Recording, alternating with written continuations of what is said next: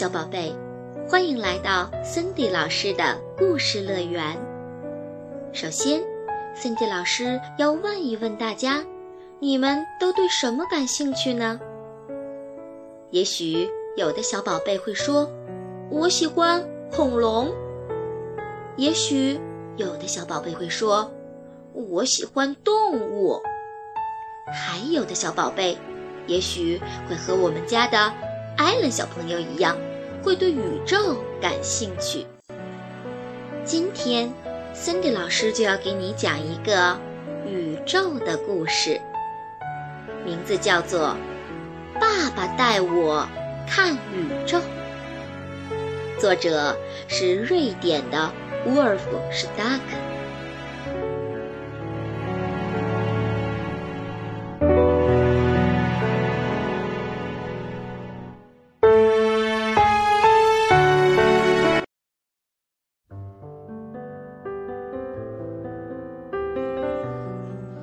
有一天，爸爸说他要带我去看宇宙，因为他觉得我已经长大了，可以去了。宇宙在哪儿？我问道。哦，离这儿可有一段路呢。说着，爸爸脱下了牙医的白大褂，那上面沾着不少小血点儿。你们可要多穿点儿，妈妈说。晚上外面还是挺冷的，宇宙里有多冷呢？我问。零下二百六十三度，爸爸回答说。他穿上他的皮夹克，棕色高筒靴，戴上黑色贝雷帽。我又在脚上多套了一双袜子。我们要出发了，妈妈和我们拥抱。跟我们说再见，他说：“别回来的太晚呢。”我们沿着右边的矮墙走，爸爸拉着我的手，这样我就不会走丢了。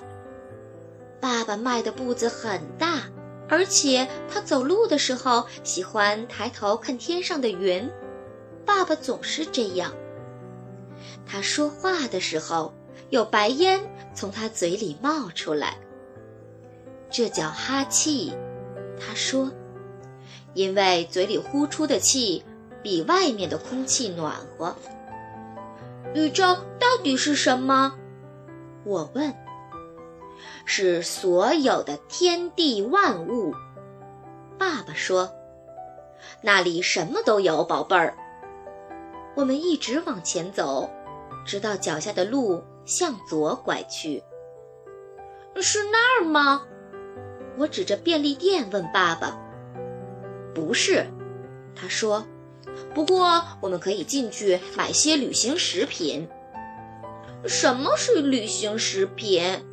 我问。“就是郊游时需要的东西。”爸爸说。他很清楚要买什么。帮我拿一包口香糖。”爸爸对售货员说。“您不要点别的吗？”售货员问。天晚了，我们马上就要关门了。不了，就要这个。爸爸说。我们走了很长时间，路过一个我以前去过的公园，但那里的戏水池已经关了。我们又路过了五金店，还有别的地方，鱼店也关了。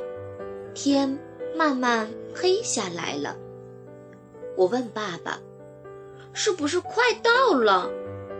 爸爸问我：“你累了吗？”“不累。”我说。“嗯，我还是挺累的。”于是爸爸吹起了口哨，这样我们走起路来就轻松多了。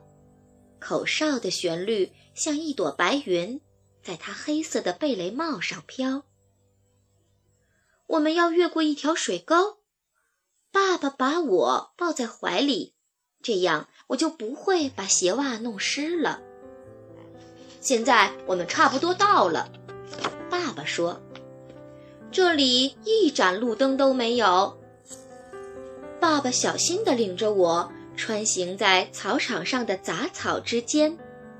最后，我们在一座小山丘上停了下来。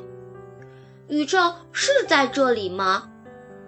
爸爸点点头，而我惊讶的左看看右看看。我觉得我以前来过这里，这就是人们经常出来遛弯儿和遛狗的那片草地呀。现在我们把旅行食品拿出来吧，爸爸说：“给你。”于是我们站在那里，郑重其事地嚼着口香糖。你看见了吗？爸爸问。虽然天几乎全黑了，但我还是看见了。我看见宇宙中的一只小蜗牛在一块石头上爬行。我看见一根草穗在宇宙的风中摇来晃去。这里长着一种花，名叫蓟花，而爸爸就站在这里仰望着天空。是的，爸爸。我低声说：“我看见了，这一切都是宇宙万物。我觉得这是我见过的最美的景致。”这时，爸爸看着我说：“别傻了，沃尔夫，你该仰起头看看天上。”我照爸爸说的抬起头，成千上万的星星在天上闪烁。爸爸一一指给我看，他竟然知道所有星星的名字。在那儿，你能看到小熊座，他说，那里是长蛇座、飞马座和天蝎座。你看见蝎子的尾巴了吗？我没有看见。对我来说，所有的星星都在满天乱飞。它们胡乱堆在一起，就像阳光照射下客厅里的一粒粒灰尘一样。嗯，看见了，我说，因为我不想显得傻乎乎的。在高高的天上，一切都是那么纯净安宁。爸爸说，那里的一切都秩序井然。你是不是觉得心里很安静？嗯，我答道。这是因为宇宙太大了，其他的一切和它比都显得太渺小了。爸爸说：“爸爸把我抱起来，这样我就可以离那些遥远的星星稍微近一点儿了。有些星星根本就不存在。”爸爸说：“它们已经熄灭了。那它们应该看不见才对吧？”不，我们还是能看见他们的光。爸爸说：“也许要好几百年的时间，他们的光才能落到这里来。”我看着那些不存在的星星。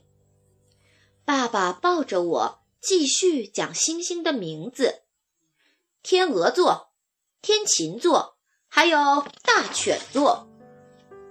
说到这儿，他张大鼻孔，仔细地闻着。咦，这是什么？什么？我问。什么东西臭臭的？他用力吸了吸鼻子。我可知道，我知道爸爸猜到什么了。是大犬。我说。臭狗屎。爸爸说。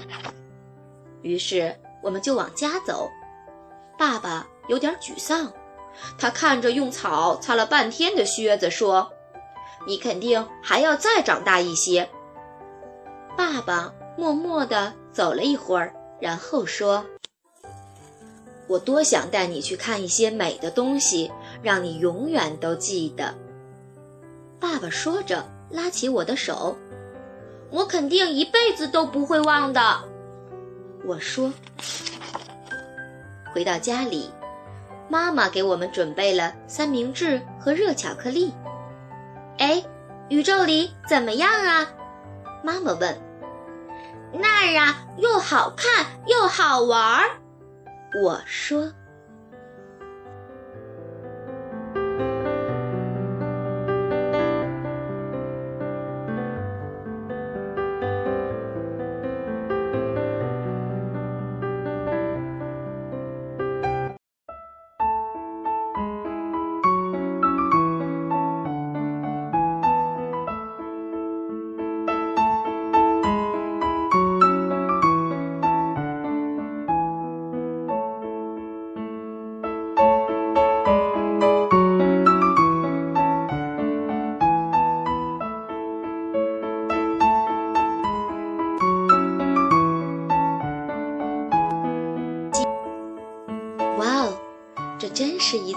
让人一生都难以忘记的温暖旅程啊！小宝贝们，现在你对自然和宇宙有了更多的兴趣了吗？那就快快去邀请你的爸爸妈妈，带你一起去探访这浩瀚无垠的宇宙和让万物滋养的大自然吧。好了，小宝贝们，今晚的故事就到这里了，晚安。